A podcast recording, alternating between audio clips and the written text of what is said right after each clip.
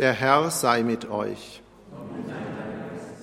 Aus dem heiligen Evangelium nach Johannes.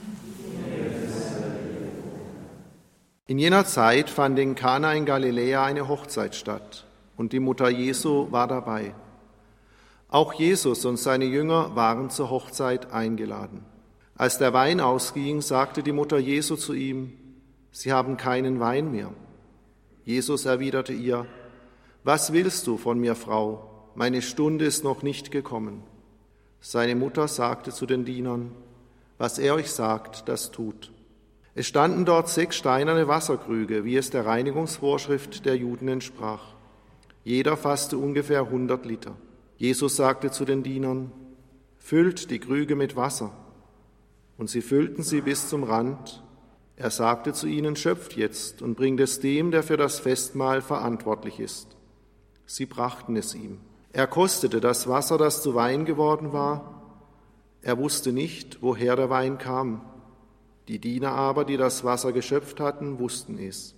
Da ließ er den Bräutigam rufen und sagte zu ihm, jeder setzt zuerst den guten Wein vor und erst, wenn die Gäste zu viel getrunken haben, den weniger guten. Du jedoch hast den guten Wein bis jetzt zurückgehalten. So tat Jesus sein erstes Zeichen in Kana in Galiläa und offenbarte seine Herrlichkeit. Und seine Jünger glaubten an ihn. Evangelium unseres Herrn Jesus Christus. Lieber Mitbruder, liebe Brüder und Schwestern im Herrn, liebe Zuhörer, liebe Zuschauer, ich habe an dieser Stelle in einigen Predigten dargelegt, dass Yahweh der Gott des alten Bundes, der Bräutigam des Gottesvolkes ist. Und das sogar in einer offiziellen Formel. Ich bin euer Gott, ihr seid mein Volk, die an die Trauungsformel im alten Israel damals angelehnt war. Sein Sohn Jesus Christus, wir haben das ja im Evangelium heute gehört, ist der Bräutigam des erneuerten Gottesvolkes. Bei der Hochzeit zu Kana treten die Brautleute ganz im Hintergrund und er schenkt die Gabe des Weines. Das ist auch die Brautgabe in der Eucharistie die er seiner Kirche darbringt. Jede Eucharistiefeier ist eine Hochzeitsfeier, ein Hochzeitsmahl des Lammes, das sich uns hinschenkt und gibt. Diese Brautthematik, das war auch Thema einer weiteren Predigt, durchzieht das Evangelium an viel mehr Stellen, als wir es eigentlich bisher gewohnt sind zu sehen. Und da sieht man schon noch, dass die theologische Forschung ein Segen ist und bestimmte Dinge an den Tag bringt, die man vielleicht so bisher nicht gesehen hat. Und manche Bibelstellen kann man dann erst vor diesem Hintergrund richtig verstehen und einsortieren, etwa niemand weiß den Tag und die Stunde, nur der Vater im Himmel. Der Vater, der irdische Vater der Braut oder des Bräutigams hat damals auch diese Stunde festgelegt, wann die Heimholung der Braut ist. Also das ist direkt parallel zueinander zu sehen. Heute nun möchte ich zum Abschluss darlegen, was die Kirche lehrt an diesem Punkt und es ist mir wichtig, dass das erst zum Schluss kommt. Also nicht gleich jetzt am Anfang sozusagen mit dem Dogma und, und der feststehenden Lehre kommen, sondern argumentativ das vorbereiten, damit es die Leute verstehen. Und die katholische Kirche hat das immer als substanziell verstanden. Die, äh, die äußeren Erscheinungsformen der Sakramente gehören zum Wesen dazu. Ich kann nicht taufen mit Öl, ist ungültig. Es geht mit Sand geht nicht. Ich darf auch zur Eucharistiefeier nicht Reis hernehmen oder Coca-Cola ist ungültig. Also die, die Materie muss gewahrt sein. Und da sind tiefe Bilder, eine tiefe Symbolik steckt dahinter. Mit einem tiefen geistlichen Gehalt. Wasser reinigt, Wasser spendet Leben. Deshalb ist es Wasser. Brot. Wir brauchen Christus so notwendig das tägliche Brot. Und auch das Mannsein des Priesters im Gegenüber der Gemeinde, die als Braut verstanden wird, so lehrt die Kirche, ist keine Nebensächlichkeit, sondern gehört zum Wesen dieses Sakramentes hinzu. Es geht nicht nur um eine Funktion, äh, von der Funktion her könnten Frauen es genauso tun. Die Kirche hat dann sich doch, wobei das Judentum äh, eine tiefe Wurzel ist und das immer noch bestimmt und prägt, sich äh, in wichtigen Punkten losgelöst vom jüdischen Glauben und zwar schon zu Zeiten der Apostel. Das Entscheidende damals, um zum auserwählten Volk zu gehören. Das Bundessein war die Beschneidung und wir wissen, dass dies nicht mehr notwendig war für jene, die Christen werden wollten. Sie mussten nicht mehr die Vorstufe des Judentums durchlaufen und die Beschneidung über sich ergehen lassen. Als dann das Christentum den Überstieg in die hellenistische Welt getan hat, Apostel, der Apostel Paulus stammt ja auch aus diesem Bereich. Da war die Situation eine ganz andere. Dort hat es eine regelrechte Emanzipation, besonders im Osten des Reiches, gegeben, die fast das ganze Imperium erfasste. Es gab Unternehmerinnen, Ärztinnen, halten Sie sich fest, sogar Ringkämpferinnen und Gladiatorinnen. Ich habe immer gedacht, so Frauenboxen ist eine Perversion unserer Zeit. Also ich habe wirklich nichts dagegen, dass Frauen auch in alle Bereiche vordringen, aber wenn ich irgendwie sehe, dass Frauenboxen kommt, ich persönlich kann da nicht mithalten, schalte ich immer raus oder um. Aber da hat es sogar Ringerinnen und Gladiatorinnen gegeben. In manchen Philosophieschulen gaben Frauen Unterricht und zogen von Ort zu Ort. Bekannt sind auch die Priesterinnen, besonders in Mysterienreligionen, also Isis- und Osiris-Kult, Mithras-Kult. Und diese waren eine starke Konkurrenz des Christentums. Frauen standen am Altar, gaben Männern Unterricht und vollzogen die Aufnahmeriten. All dies geschah auch in der Stadt der Korinther, die Paulus mit einem Gebot des Herrn konfrontiert, dass die Frau nicht den Auftrag hat, die Lehre bei der Versammlung auszuüben. Das hellenistische Umfeld war also für eine Frauenordination nicht so ungünstig. Im Gegenteil, es hat es sehr befördert. Trotzdem hat die Kirche diesen Schritt nicht getan. Und darauf aufbauend, auf dem Beispiel der Apostel und der Lehre des Herrn, hat Papst Johannes Paul II. Ein Schreiben an die Bischöfe der katholischen Weltkirche gerichtet. Das war am 22. Mai 94, das hier entscheidend ist. Und weil diese Frage eben immer wieder immer und immer wieder auftaucht und diskutiert wird, ist es mir wichtig, Ihnen das einmal jetzt darzulegen. Die Priesterweihe, durch welche das von Christus seinen Aposteln anvertraute Amt übertragen wird, die Gläubigen zu lehren, zu heigen und zu leiten, war in der katholischen Kirche von Anfang an ausschließlich Männern vorbehalten. An dieser Tradition haben auch die Ostkirchen bis heute getreu festgehalten. Also bei Ökumene geht es jetzt ja nicht nur mit uns evangelischen Geschwistern, sondern auch um die Ostkirche, die Orthodoxen, das sind ja auch sehr viele. Als die Frage der Ordination von Frauen in der anglikanischen Gemeinschaft aufkam, war Papst Paul VI. darauf bedacht, in Treue zu seinem Amt die apostolische Belieferung zu schützen und ebenso in der Absicht, ein neues Hindernis auf dem Weg zur Einheit der Christen zu vermeiden, den anglikanischen Brüdern in Erinnerung zu rufen, worin der Standpunkt der katholischen Kirche besteht. Zitat. Sie hält daran fest, dass es aus prinzipiellen Gründen nicht zulässig ist, Frauen zur Priesterweihe zuzulassen. Zu diesen Gründen gehören das in der Heiligen Schrift bezeugte Vorbild Christi, der nur Männern zu Aposteln wählte, die konstante Praxis der Kirche, die in der ausschließlichen Wahl von Männern Christus nachahmte, und ihr lebendiges Lehramt, das beharrlich daran festhält, dass der Ausschluss von Frauen vom Priesteramt in Übereinstimmung steht mit Gottes Plan für seine Kirche. So Paul VI. Da die Frage jedoch auch unter den Theologen und in manchen katholischen Kreisen umstritten war, beauftragte Paul VI. die Kongregation für die Glaubenslehre, die diesbezügliche Lehre der Kirche darzulegen und zu erläutern. Das geschah durch die Erklärung Inter Insignores 1976, deren Veröffentlichung der Papst nach Bestätigung des Textes anordnete. Die Erklärung wiederholt und erläutert die von Paul VI. dargelegten Gründe dieser Lehre, wobei sie schlussfolgert, dass die Kirche für sich nicht die Vollmacht in Anspruch nimmt, Frauen zur Priesterweihe zuzulassen. Zu solchen fundamentalen Gründen fügt jenes Dokument noch theologische Gründe hinzu, welche die Angemessenheit jener göttlichen Verfügung für die Kirche erläutern. Und es zeigt deutlich, das ist jetzt wichtig, dass die Handlungsweise Christi nicht auf soziologischen oder kulturellen Motiven der damaligen Zeit beruhten. Also, dass es damals ganz und gar unmöglich gewesen wäre, Frauen in Leitungspositionen und irgendwie Priester, in dieses Priesteramt ähm, aufzunehmen. Ich habe sieben Predigten dazu gehalten zu diesem Thema. Das können Sie nachhören und auch nachbestellen, wo ich dargelegt habe, dass Christus in keinem einzigen Punkt irgendwie zeitbezogen ist. Fast jede Perikope des Evangeliums, die Sie aufschlagen, zeigt das Gegenteil. Mit seiner Einstellung bezüglich den Samaritern, seinem Lehrstil, Frauen gegenüber prinzipiell, der römischen Besatzungsmacht gegenüber, Zöllnern, Kranke, die er berührt, obwohl es verboten war. Seine persönliche Lebensweise. Wer keine Kinder zeugt, ist einer, der Blut vergießt, war eine Lehrmeinung damals. Es bestand Zeugungspflicht. Aber um seine ausschließliche Hingabe für das Reich Gottes zu verdeutlichen, hat er selbst ehelos gelebt. Also das wird ja auch mal wieder genannt. Das war halt damals nicht üblich und Christus hat sich daran gehalten. Er hat sich an nichts gehalten. Sonst hätten wir noch die Fülle der Offenbarung. Er hat sich an das gehalten, was er vom Vater mitgeteilt bekommen hat. So führt Paul VI. dann erläuternd aus, der wahre Grund liegt darin, dass Christus es so festgelegt hat, als er die Kirche mit ihrer grundlegenden Verfassung und deren theologischen Anthropologie, Anthropologie ausstattete, der dann in der Folge die Tradition der Kirche stets gefolgt ist. Ich habe selber dazu geschrieben, wenn Christus nur Männer zu seinen Aposteln berief, tat er das völlig frei und unabhängig. Er tat es mit derselben Freiheit, mit der er in seinem Gesamtverhalten die Würde und Berufung der Frau betonte, ohne sich nach den herrschenden Sitten und nach der auch von der Gesetzgebung der Zeit gebildeten Tradition zu richten. Es waren ja auch Frauen in seiner Nachfolge, die mit ihm umherzogen.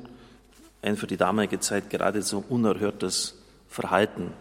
In der Tat bekunden die Evangelien und die Apostelgeschichte, dass diese Berufung gemäß dem ewigen Plan Gottes erfolgte. Es heißt dort wörtlich, Christus erwählte die, die er wollte. Markus 3,13 folgende. Und er tat es, Apostelgeschichte 1,2, durch den Heiligen Geist, also der Geist Gottes hat ihm das eingegeben. Und nachdem er die ganze Nacht im Gebet verbracht hatte. Und dann ist er in die Ebene hinuntergegangen, mit einer ungewöhnlichen Feierlichkeit wird das beschrieben und hat die, die er bei sich haben wollte, auserwählt. Also die ganze Nacht. Dann sollte man nicht unbedingt jetzt dann von einem Fehlgriff sprechen, Entschuldigung bitte, wenn er die ganze Nacht im Gebet beim Vater verbracht hat. Entscheidend ist dann der Repräsentationsgedanken bei den Aposteln. Er nannte sie Apostel, das ist Abgesandter und der Abgesandte handelt im Namen und Auftrag dessen, der ihn gesandt hat. Und dann wird an die Gottesmutter Maria erinnert, dass sie in diesen Sendungsauftrag nicht eingebunden war. Und das kann dann auch keine Minderung der Würde der Frau bedeuten und keine Diskriminierung ihr gegenüber bedeuten, sondern es geht um die treue Beachtung eines Ratschlusses Gottes, welche der Herr des Universums verfügt hat. Und dann wird daran erinnert, die Größten im Himmelreich sind nicht die Amtsträger, sondern die Heiligen. Und, und die größte, der größte Mensch außer Jesus Christus, der je auf dieser Erde gelebt hat, war die Gottesmutter Maria, sagt Papst Franziskus oft. Das einzig höhere Charisma, das sehnlichst erstrebt werden darf und muss, ist die Liebe. Und dann schreibt der Papst, obwohl die Lehre über die nur Männern vorbehaltene Priesterweihe sowohl von der beständigen und umfassenden Überlieferung der Kirche bewahrt, als auch vom Lehramt in den Dokumenten der jüngeren Vergangenheit mit Beständigkeit gelehrt worden ist, hält man sie in unserer Zeit dennoch verschiedenerorts für diskutierbar. Oder man schreibt die Entscheidung der Kirche, Frauen nicht zu dieser Weihe zuzulassen, lediglich eine disziplinäre Bedeutung zu. Damit also jeder Zweifel bezüglich der bedeutenden Angelegenheit, welche die göttliche Verfassung der Kirche selbst betrifft, beseitigt wird, erkläre ich Kraft meines Amtes die Brüder zu stärken, dass die Kirche keine Vollmacht hat, Frauen die Priesterweihe zu spenden und dass alle Gläubigen der Kirche endgültig sich an diese Entscheidung zu halten haben. Also das ist schon super deutlich, meine ich. 22. Mai Pfingstfest 94. Im Gefolge dessen haben die Bischöfe noch in diesem Jahr in Deutschland erklärt, die Frage der Priesterweihe von Frauen steht nicht mehr offen. Sie ist mit hoher lehramtlicher Autorität beantwortet. Walter Kasper, sicher kein, äh, kein Wortführer, der von vornherein jetzt, wie er immer oft so dargestellt wird, der Progressiven, also der Konservativen, man mag unter den Fachleuten über die formale lehramtliche Qualität dieser Aussagen diskutieren. Über die damit ausgesagten Inhalte kann es unter katholischen Christen keinen Dissens mehr geben. Sie haben endgültigen und verbindlichen Charakter, die Aussagen des Papstes. Auch Kardinal Lehmann, äh, gewiss einer, der sich sehr kirchenkritisch oft geäußert hat, hat noch vor seinem 80. Geburtstag formuliert, wenn ich ehrlich bin, sehe ich für ein Priestertum der Frau in unserer Kirche keinen Weg. So, ein Jahr später hat Josef Kardinal Ratzinger damals noch einen Zweifel vorgebracht oder einen, ja, dem Papst zur Beantwortung vorgelegt, Antwort auf den Zweifel bezüglich der im apostolischen Schreiben Ordinatio Sacerdotales vorgelegten Lehre. Gehört diese zum Glaubensgut? Also das hat in einer Audienz den Papst gefragt, weil immer wieder diese Fragen auftauchten. Die Antwort war ja. Es ist immer überall von allen Gläubigen festzuhalten. Es gehört zum Glaubensgut. Und das wurde am 28. Oktober 95 veröffentlicht. Also schon die zweite Stellungnahme der Glaubenskongregation. Die dritte Stellungnahme am 29. Mai 2018, Kardinal Ladaria, der jetzige Präfekt der Glaubenskongregation. Es erfüllt mich mit großer Sorge, dass in einigen Ländern Stimmen zu hören sind, die den endgültigen Charakter der genannten Lehre wieder in Zweifel ziehen. Um zu vertreten, dass diese Lehre nicht definitiv sei, wird das Argument angeführt, dass sie nicht ex cathedra definiert worden sei und deshalb von einem zukünftigen Papst oder Konzil verändert werden könnte. Das Ausstreuen solcher Zweifel weckt große Verwirrung unter den Gläubigen, und zwar nicht nur bezüglich des Weihesakramentes, das zur göttlichen Verfassung der Kirche gehört, sondern auch bezüglich des ordentlichen Lehramtes, das die Kirche unfehlbar vorlegen kann. Zum ersten Punkt, was das Priestertum des Dienstes anbelangt, weiß die Kirche, dass die Unmöglichkeit der Frauenweihe zur Substanz des Sakramentes gehört. Es geht nicht um eine Frage der Disziplin, sondern der Lehre, weil die Struktur der Sakramente davon betroffen ist. Wenn die Kirche in dieser Frage nicht intervenieren kann, so liegt es darin, dass hier die ursprüngliche Liebe Gottes interveniert hat. Im Bewusstsein, diese Tradition aus Gehorsam dem Herrn gegenüber nicht ändern zu können, bemüht sich die Kirche deshalb darum, ihren Sinn zu vertiefen. Denn der Wille Jesu Christi, des Logos, ist nie ohne Sinn. Der Priester handelt in der Person Jesu Christi, des Bräutigams der Kirche, und sein Mannsein ist unentbehrlicher Aspekt dieser sakramentalen Realpräsenz. Es ist wichtig zu bekräftigen, dass sich die Unfehlbarkeit nicht nur auf feierliche Erklärung durch ein Konzil oder auf päpstliche Definition ex cathedra bezieht, sondern auch auf das ordentliche und allgemeine Lehramt der in aller Welt verstreuten Bischöfe, wenn sie in Gemeinschaft untereinander und mit dem Papst die katholische Lehre als endgültig verpflichtend vortragen. Es war also kein neues Dogma, aber äh, es ist trotzdem von der Kirche mit Unfehlbarkeiten vom Papst vorgetragen worden. Dann wird oft gesagt, ja, der Papst hat aus dem Alleingang entschieden. Stimmt nicht. Ein weiterer Beweis der Mühe, die Johannes Paul II. für die Prüfung dieser Frage aufgebracht hat, ist die vorausgehende Beratung mit dem Vorsitzenden jener Bischofskonferenzen, die mit dieser Problematik besonders befasst waren.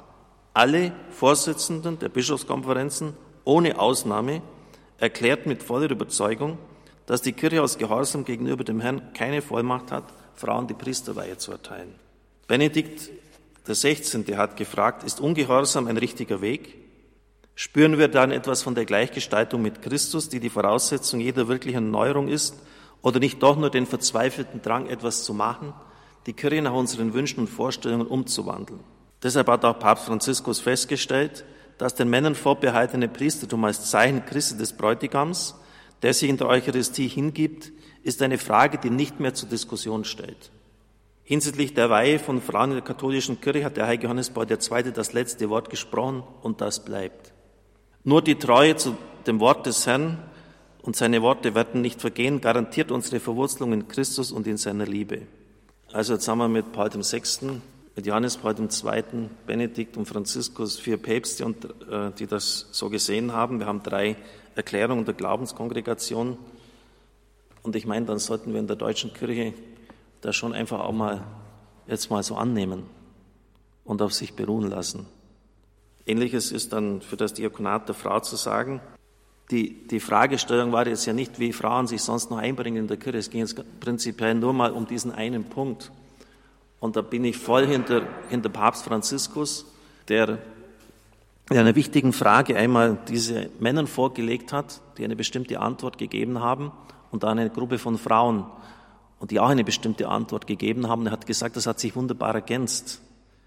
Also es geht keineswegs darum, jetzt 50 äh, Prozent der Bevölkerung von vornherein aus der Kirche auszuschalten. Und er ist wirklich bemüht, äh, das dann auch zu integrieren, nicht einfach jetzt da sagen, ja, das kann man vergessen, was die sagen. Aber er sagt halt, die heiligen Weihen sind durch die Verfügung des Herrn und aufgrund dieser Symbolik, die dahinter steht und, und, äh, und dessen, was das bedeutet, Männern in der katholischen Kirche vorbehalten. Und ähnliches sieht er auch für, den, für, das, für das Diakonat. Wie gesagt, diese, wie, wie dieses Einbringen äh, geschehen kann, da wird ja derzeit, hat er eine Arbeitsgruppe eingeführt.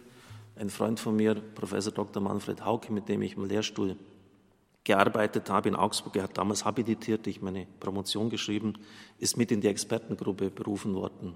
Ähm, und von daher äh, weiß ich ziemlich genau, äh, wie die Positionen sind und, und äh, wie der Papst sich da aufstellt in diesen Punkten.